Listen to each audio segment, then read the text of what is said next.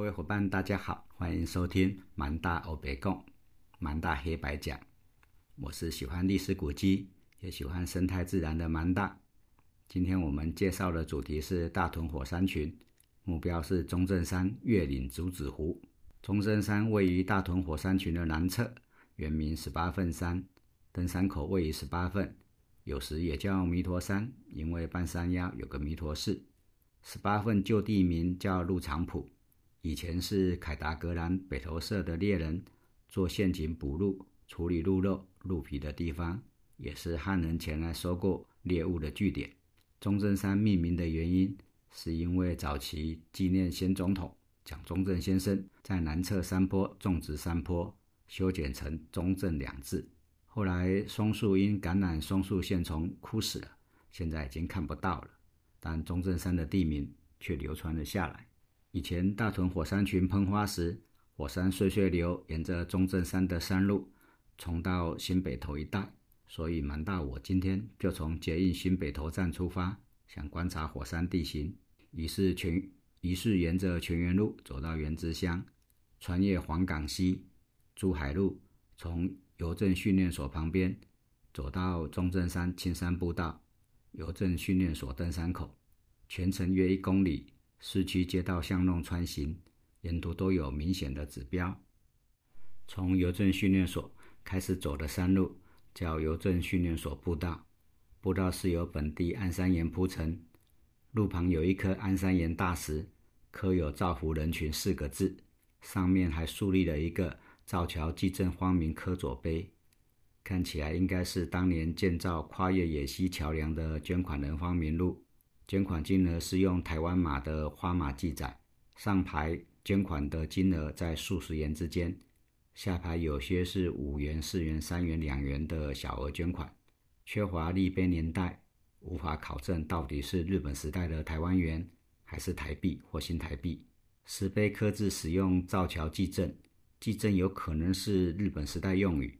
捐款人姓名也有出现几个日本名字，但无法确认，等以后有机会再考证。邮政训练所步道两旁已经开垦成竹林跟菜园。颇有乡村田园风光，安山岩步道清幽好走，中途有木质凉亭可以休息。凉亭旁有一棵朴树大树跟大叶楠，是台北市的受保护树木。凉亭旁不起眼角落有一块石碑，是林世照等人的开路纪念碑。林世照是大同公司的创办人。沿着邮政训练所步道走到柏油路，改走华语式登山步道，走到一颗刻有一生补处的大石头。华语寺就到了。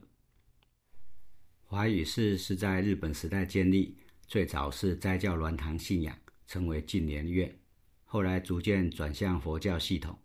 民国三十八年改为华语寺，供奉释迦牟尼、药师佛以及观音菩萨，已成为佛教道场。根据华语寺的说法，林世照跟他老婆都是华语寺的护法，连住持都是林家礼聘前来主持。也许这也是林家捐助许多金钱协助开辟道路的原因之一。华语寺里面有一棵树屋，听说以前是住持闭关的地方，跟后面富丽堂皇的建筑其实并不协调。因为我跟大屯火山的同学也在十八份登山口汇合，因此走到立祥山店开始等待。从新北投捷运站走到十八份，大约走了四十五分钟。中途经历了邮政训练所、华语寺以及十八份三个登山口。立祥商店是登山客最后的补给站，如果有缺乏干粮或饮水，可以在这里补给。我们从立祥商店开始走之后，坡度开始变得更陡。步道的左侧是樱花园，每年二月樱花盛开时非常漂亮，也吸引许多赏樱人潮。接着是果园，大约走了五百公尺。十五分钟的路程，来到了木炭窑。台北盆地周遭有许多木炭窑，最偏远的地方，蛮大。我曾经在乌来的湖山村往北沙天山的路上看过。以前台北还是乡村的形态，居民都是烧木材的，到山上砍柴，背回家里，劈柴锯短储藏起来，烧饭煮水都可以使用。烧木材时烟雾很多，炊烟升起，云雾袅袅。在乡村是个温馨景象。可是，在人口稠密聚落可不行，因为烟雾会妨碍邻居。所以，当台北发展成都会城市时，就需要大量的木炭供应居民使用。如果大家曾经看过古装剧，看到有人背着树枝、挑着干柴进城贩卖，那一定是乱演的。住在城里的人都是烧木炭的，城池里面烧木材，到处都是烟，邻居会抗议的。我们火山班上学期曾经一起去拜访过金瓜石，参观过废烟道，就知道当地的锂热炼铜厂排放的黑烟笼罩在水南洞社区无法散去，所以建立了三条烟道。将废烟引到山顶再排放，就是这个原理。新北投的温泉业在日本时代非常繁荣，泡汤住宿的旅馆、做生意的餐厅，都是要炊煮食物，对木炭有非常高的需求。十八混山区有许多相思树，烧制木炭的原料是相思，于是，在十八混山区建立木炭窑烧制木炭，最多时有十几个窑在烧。以至于附近的相思树都砍伐一空，需要从外地挑运相思树的木材来烧。结束木炭窑的参观，开始往中正山山顶攀登。山路相当陡峭，中途有经过一块旧寺庙的旧址，稍微休息一下，继续往山顶迈进。大约两小时的时间，抵达中正山观景楼。中正山海拔六百四十六公尺，登上观景楼。向西展望，可以看到台北港西南方的淡水河、基隆河也清晰呈现在眼前。东南方是沙帽山，中正山高度略高一公尺。北方的山脉则是大屯山跟面天山。接着我们越岭往竹子湖，由于第一登山口的海拔高度七百多公尺，比中正山还高，所以我们下山的路途是继续攀升，甚至爬升到八百三十公尺，绕过中正山北峰。幸好坡度并不陡，走起来清风徐吹，还算舒服。通往竹子湖的中途，我们遇到了三种植物，比较特殊，所以介绍一下。第一棵是台币千元纸钞的植物——七月一枝花。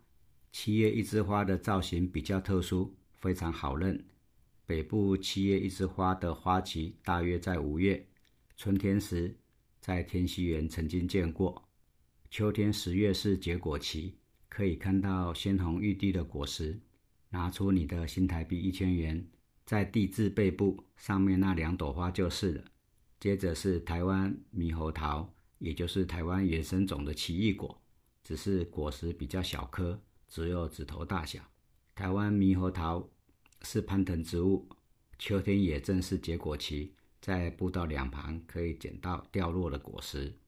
第三种植物是梦中竹，竹子湖是大屯山、七星山跟沙帽山包围的谷地。